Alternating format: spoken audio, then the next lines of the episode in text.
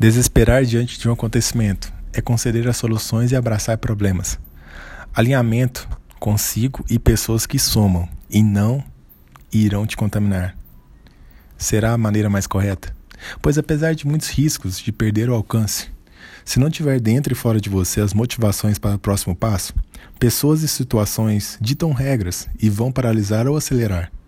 Causam influências, mas nada pode ser robotizado a querer ir sozinho ou sozinha. Pois adiante vem o cansaço, adiante vem o desânimo, falta de esperança ou respostas, e apenas um outro cérebro construirá ao invés de exigir de você só. Pois o robotizado continua no automático, mas o cérebro provoca metanoia e não paralisa com medo.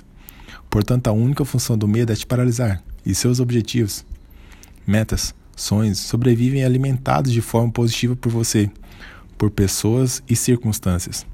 Mas o primeiro é o que nunca pode se perder quando se desesperar. Não se esqueça de você.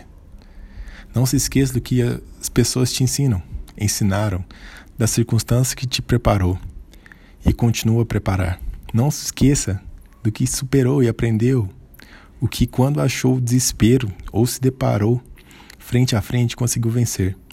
Lembre-se dos pontos positivos quando novo desespero bater na porta.